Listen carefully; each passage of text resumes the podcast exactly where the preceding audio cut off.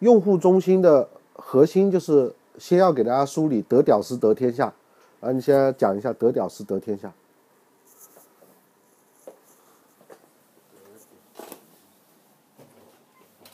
你理解的得屌丝者得天下。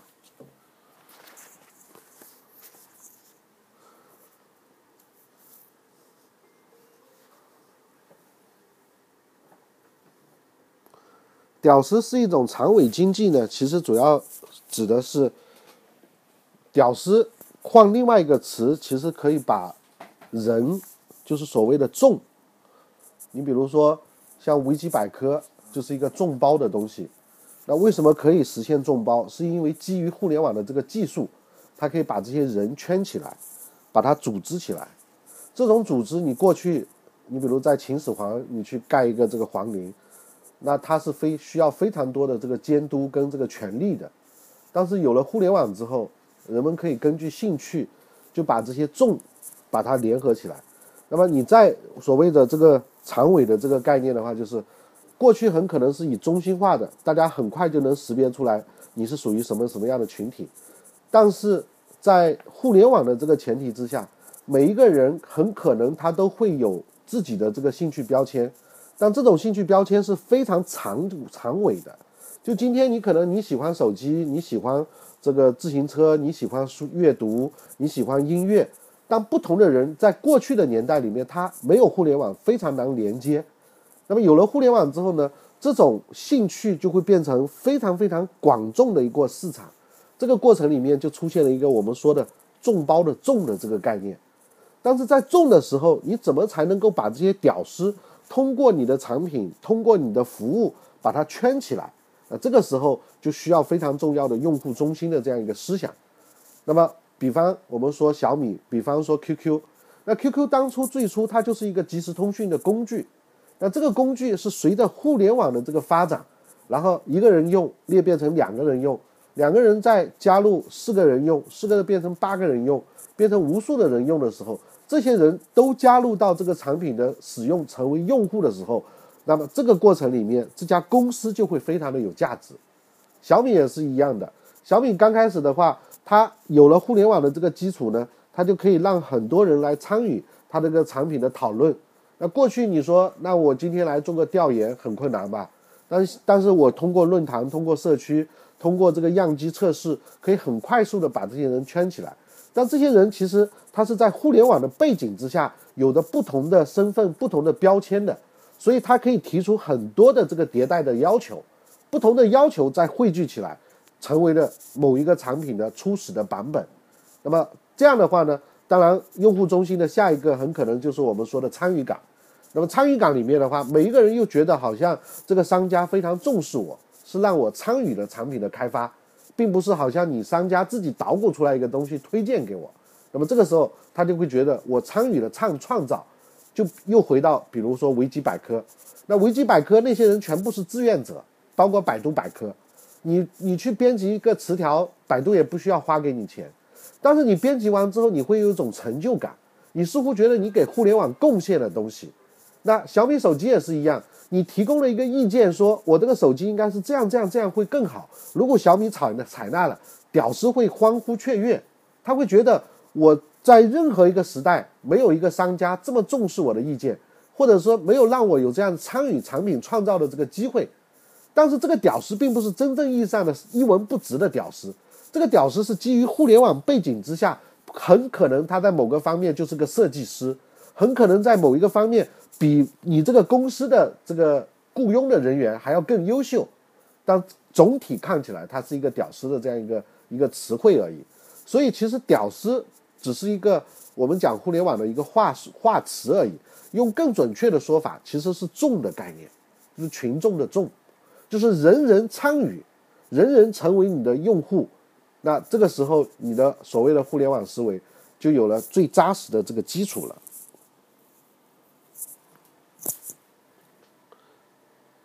第一条得屌丝得天下，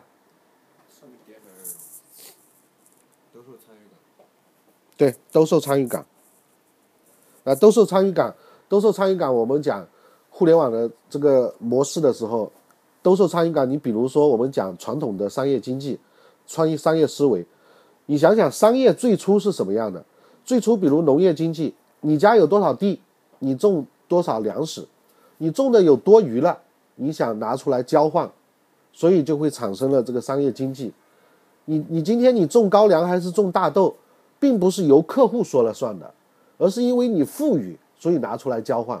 再慢慢到市场经济的时候，发现市场出现一些一些手段，然后让我们说，今年我们应该多种大豆，或者是多种高粱，或者是到了工业时代的时候，有了所谓的市场部门去分析啊，大概现在轻工产品好还是什么样产品好，我们去生产这些东西。但到了互联网这个时代之后呢？史无前例的，让我们有可能参与到了你这个产品的开发里面。那仍然还是以小米为例，因为小米是互联网思维用的非常好的嘛。那我们刚刚说了，如果说在过去的时代，你这个厂家，你很可能就是找最顶尖的人员，先设计出一个东西来，然后去开模，然后去生产、供货，自己开始备上一百件、一万件这个物品，再打广告、做宣传，再开始去卖。卖的时候发现根本卖不动，自己就赔了。如果卖得很好，很可能也是某个地方做对了。那这种实际上就是一种 B to C 的思维，对吧？那 B to C 的思维是很一种很简单的商场的思维。商场是不是这样？我盖好一个楼，然后招商，大家把货物拿进来，然后我去做宣传，人来了看一看，挑走了，卖完了，结账了。但是参与感最主要的，我们为什么说现在？电子商务发展到现在这个阶段的时候，我们讲 C to B，参与感就是由客户来决定我的订单，跟我的这个供应链，跟我的整个的生产环节。那这种参与感，以小米为例，你像，比如说这一次我跟你去抢这个 Note，为什么抢不到？其实它也是一个参与感的工业化的设计的一个实现，它可以很快速的分析得到有多少人对这个小米的 Note 感兴趣。然后同时，它当然还可以带动它的红米，带动它的这个小米四的这个这个营销。那么这个过程里面，它很快可以看到有多少客户想买这个东西，我再来改造我的这个供应链。那么这个时候，实际上它的这个生产模式完全就变掉了。那么当然，我们在小米论坛里面或者是在其他里面提供的这些意见，就像我刚刚说的，这里面这些屌丝其实并不是单纯意义上的屌丝。很可能有些人就是专家，他提供的意见非常好，甚至比他的设计师还要更好。那么这个时候被采纳了，你会你会有一种无上的这种荣誉的这个感觉，就有参与的这个感觉了。所以以用户为中心，核心的角度来参考的话，就是要让我们的这个用户从用户端来发起我们的整个生产体系，这样的话才是按需生产的。而不是过去我们是按照我们的生产量能生产多少东西投放给市场，造成这个传统的这个商业链条需要招代理商铺货、经销商，然后囤货，在终端开始大量的这个铺货。但是有了互联网这个方式之后，我们说了，互联网已经解决了信息的流通，解决了资金的流通，解决了这个商品的流通之后，那么它就可以反过来了。先找到客户，再来生产商品。那么回过头来给你出个案例，如果是这样的话，你做培训课程你怎么做？按照互联网思维的话，理论上是不是有可能有一天，你可以去调研一一千个人或者一万个人，你们想听什么样的东西，然后我再来给你生产什么样的视频或者是什么样的内容，可不可以？那这是不是就是反过来的 C to B 的这个模式了？那这种应用是不是就是一种最简单的互联网思维的应用？你说是还是不是？对吧？那你要去活学活用啊啊！然后当然了，参与参与感里面的话，更重要的，我们讲最近最最有意思的这个案例啊，品牌建设也好，或者是。互联网的这个有意思的这个地方，因为我们说了用户中心，这些用户就是我们刚刚讲屌丝，其实是一个人人人众包的这个概念。那我们讲最现在最新的这个案例，就是昨天的这个成龙的那个端，对吧？端这个这个策划，它为什么会火？为什么那么快？传统是不可想象的，传统你可能得在中央电视台打广告，你才可能让大家火。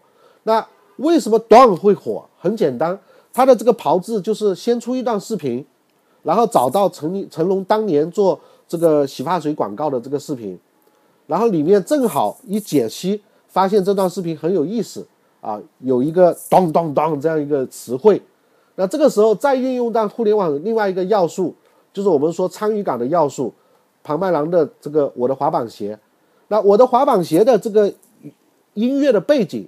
再配上新创作的这个“端”的这个词，那很快就创出了“端体”，就是成龙这个字体，就是加特效的这么一个意思。那这种东西参与出来之后，那更重要的就是互联网到了重的这个环节的时候，那每个人就会开始添油加醋了，对吧？所以出现了无数的这个“端”的这个版本了。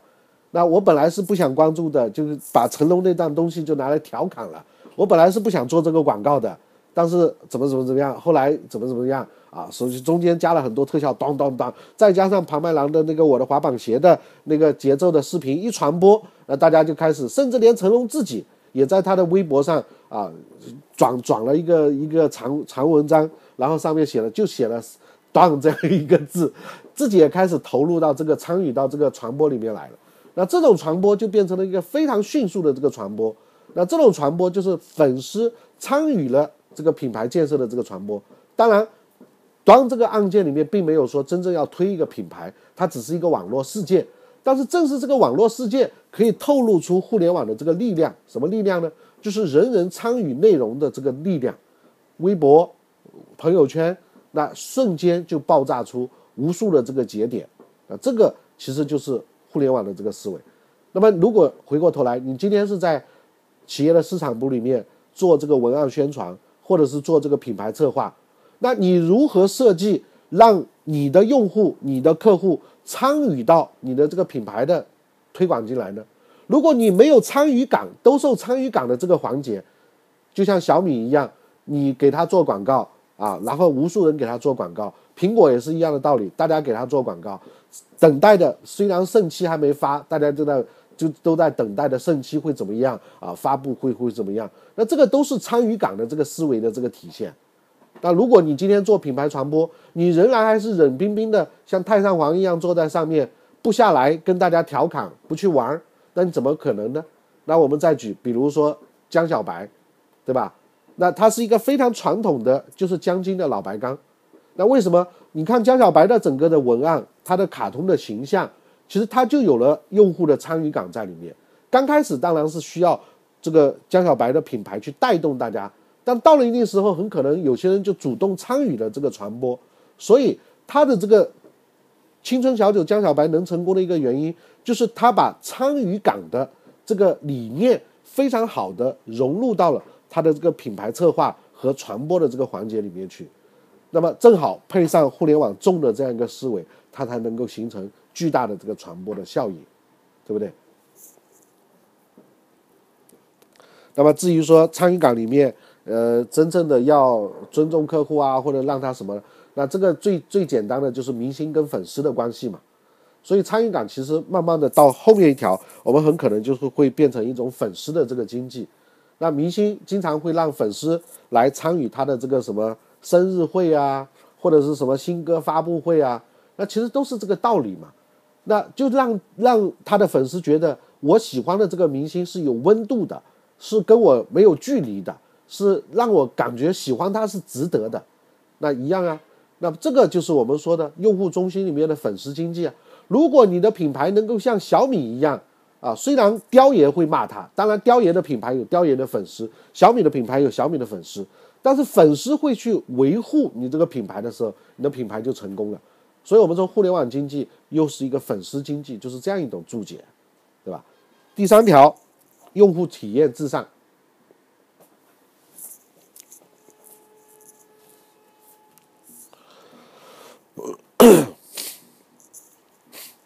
那用户体验呢？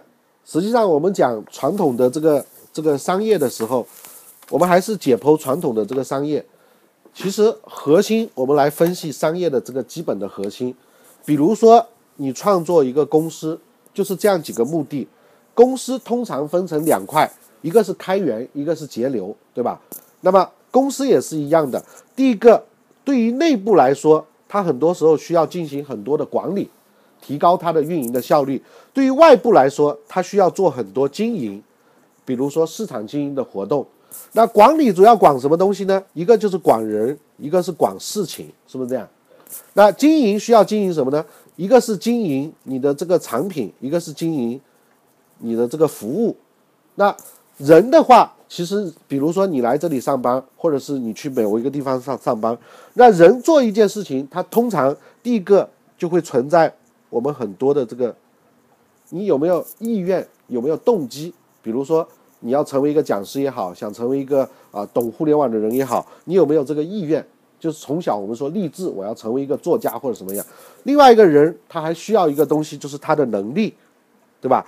比如我今天让你讲用户思维、简约思维、极致思维，你讲不了，说明什么？能力还有待提升啊！你那哪怕忽悠，它也是一种能力，对吧？那对于事来说，一个公司的事情，无非就是你做事情需要一些流程。财务有财务的流程，生产有生产的流程，然后流程完了之后，这些事情它一定需要给我们一个交代，需要有一个结果。比如说三月十三号我们的公开课，它其实就是一个我们过去所有东西，我虽然对你不管理，对你不不不任何东西，但是它其实是一个结果。那我只要抓这个结果，就抓住核心了。我哪怕你十点上班，你只要给我结果也无所谓。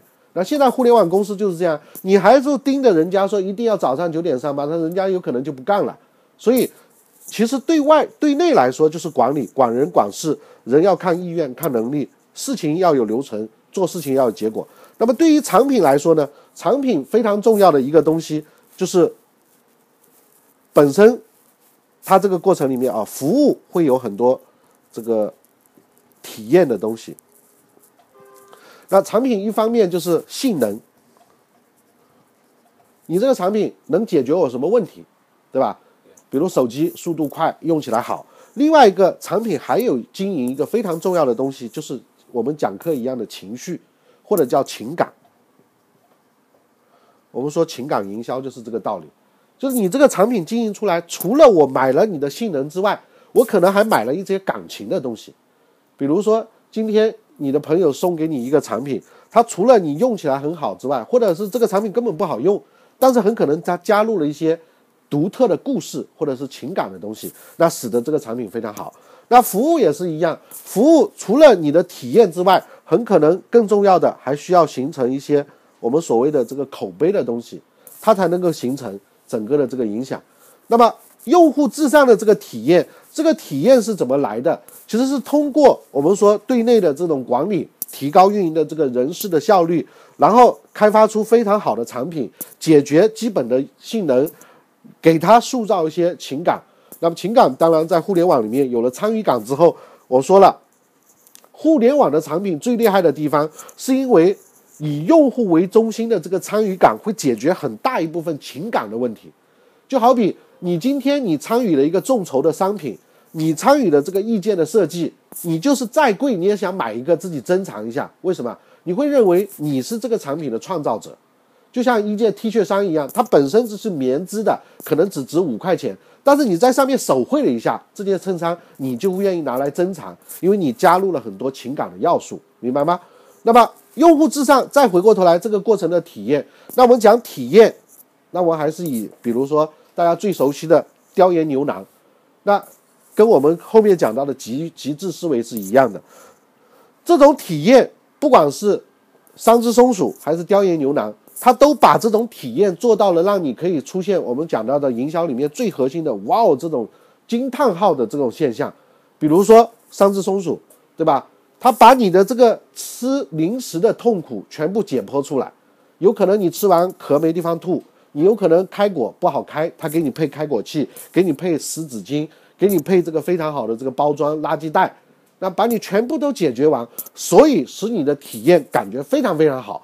体验好，人家自然而然就觉得你是以用户什么为中心的，是把用户真正的当成至上的，以用户第一的。那么这个时候，他就会引起什么口碑？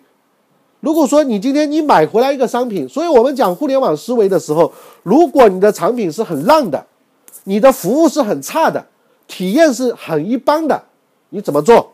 你无非就是在包装嘛，在忽悠嘛。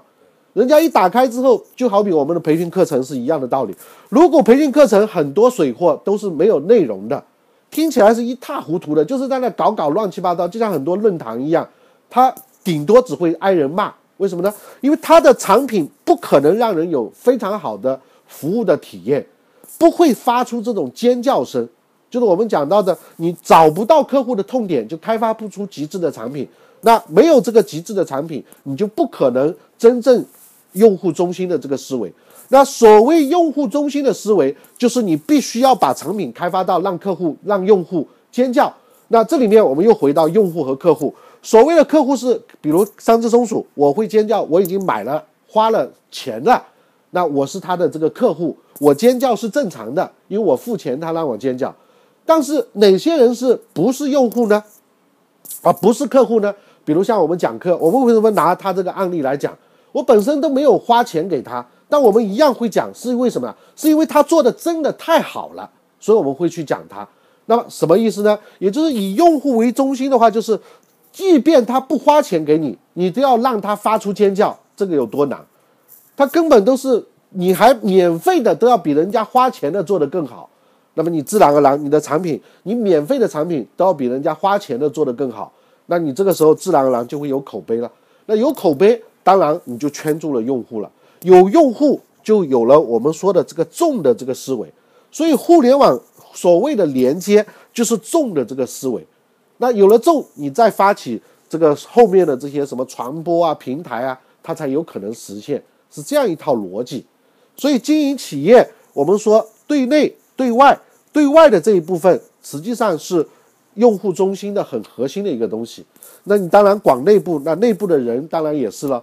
你没有见过一个公司的人说啊，那我们回过头来看互联网的这些公司，为什么年终奖发的那么厉害？他也是希望让你这些人发出尖叫了，然后他也一样能够形成一个什么最受尊敬啊、最好的这个公司，这个都是一脉相通的。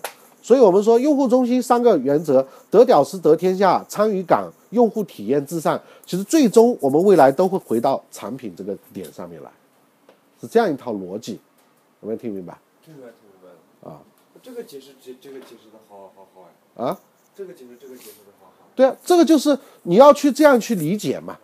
那你因为我们已经强调了，互联网思维不是今天才有的思维，互联网思维的核心其实是商业思维，商业的思维就是人性的思维，人性的思维就是人是不是在一个组织里面就会有那么多困惑，人就会有那么多贪嗔痴念这些东西。人就是有快乐，就是有痛苦。那你要解决的，只是因为互联网为我们提供了一个平台，让我们信息流动的更快，让我们人的连接更容易。所以，我们一上来用户中心得屌丝连得得天下的时候，要先解剖它这个重的概念。那重，我们最明显的，为什么微博会有那么多人的这个话题可以去炒作？是因为你用的人多，它就有价值。那重其实就是平台。那重就是互联网的核心。如果说今天只有两台机器联网，那怎么叫互联网颠覆时代呢？就是因为万物都开始互联了。我们现在这里讲的是“人”这个词，叫“人人人”，叫众啊。我们很可能未来在万物互联的年代里面，很可能这个词我们改成这个，我我我随便改成 T T T 吧，since since since 万物连接，就所有的事情都可以进行连接的。当然，我们可以像这个。当一样创造一个词出来嘛，这个是无所谓的。当这些连接都发生的时候，因为互联网它只是一台服务器、一台电脑跟电缆线跟无线 WiFi，它就使得这些连接很轻易的实现了。但是所有连接的核心背后，仍然是我们讲的商业思维的核心、人性思维的核心。所以讲互联网思维的时候，不能把它单独的拎出来说，互联网思维是今天的这个思维。古往今来一直都有这个思维，我们刚刚讲南京路其实就是互联网啊，啊，就是互联网思维啊，就是我们的用户中心啊，对吧？你每一个让观光的人爽，每一个来上海人都想去去一下南京路，我不管你有钱还是没钱，如果没钱的叫屌丝，有钱的，但不管是什么都是重的概念嘛，只要人一多，人流量一上来，那大家都可以参与或者干嘛的话，那这个这条街就有价值了，那这个时候就有客户会来付钱了。那么我们回到我们以前讲互联网思维，我们一直讲的一条核心的商业模式就是羊毛出在这个猴身上，让熊买单，让鱼儿付钱。那其实互联网思维就是贯穿在这里面。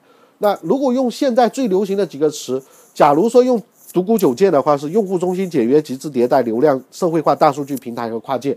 如果用雷军的思维，就是专注、极致、口碑快。如果用我们一句话，就是羊毛出在猪身、猪猴呃这个猴身上，让熊买单，让鱼儿付钱。